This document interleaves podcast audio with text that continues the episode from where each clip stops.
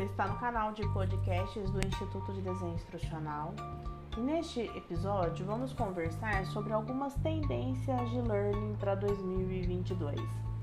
Muitas mudanças acontecerão, então prepare-se. Pois bem, o primeiro grupo de tendências são tendências que vão ajudar no autoenvolvimento do aluno, no ganho do desempenho e também vão impactar nas mudanças organizacionais. Primeiro, nós vamos ver uma migração do eixo para um contexto de aprendizagem móvel, tanto do treinamento formal, informal, autônomo, colaborativo, tudo na palma da mão. De preferência em aplicativos móveis e num contexto de pepitas de microaprendizado, pílulas do conhecimento, impacto de curto prazo, é, real, mais simples de ser desenvolvido e mais fácil de o um aluno consumir para aprendizagem também. Isso vai levar a uma redução de custo e tempo de desenvolvimento, né? Que vai levar a maior personalização dos contextos de aprendizagem, se aproximando aí das experiências de aprendizagem personalizadas, alinhadas às metas dos negócios, junto com as metas pessoais de cada aluno. Há também um contexto de aprendizagem combinada, com viés e maior investimento em contextos totalmente online. Então, é uma migração em massa de treinamento presencial para treinamento 100% online ou para educação híbrida. Além disso, teremos várias ferramentas de suporte de desempenho que estarão sob responsabilidade das áreas de treinamento. Os alunos terão a oportunidade não só de tirar dúvidas sobre skills, sejam soft skills ou hard skills, mas também se desenvolver durante o seu trabalho.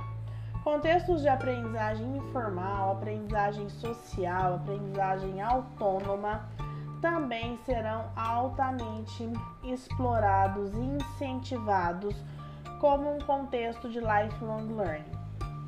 O segundo grupo de tendências de learning diz respeito às estratégias de aprendizagem. E nós começamos aí indicando que haverá aí um maior investimento em microlearning por parte das equipes e das áreas de treinamento e desenvolvimento. Acompanhando o microlearning, tem contextos gamificados. A gamificação bem elaborada para o aprendizado ajudará muito o aluno a alcançar os resultados necessários aí para o seu desenvolvimento. Ainda é importante que a gente mencione é, aprendizagem baseada em vídeo, né, com vídeos interativos, convidativos e motivadores e o uso de realidades imersivas, como realidade aumentada, realidade virtual, realidade mista, que estará fortemente ancorado por contextos de curadoria de conteúdo gerado pelo próprio usuário, pelo seu próprio aluno. O terceiro e último grupo de tendências é dizem respeito a ferramentas e estratégias que vão ajudar na avaliação do impacto das ações de treinamento e, consequentemente, maximizar o ROI dessas ações. Então, basicamente, eu estou falando de um uso cada vez maior de plataformas de experiências de aprendizagem, né, de LXPs, e também, né, novamente, a importância da análise de grandes bancos de dados para tomada de decisão consciente e assertiva.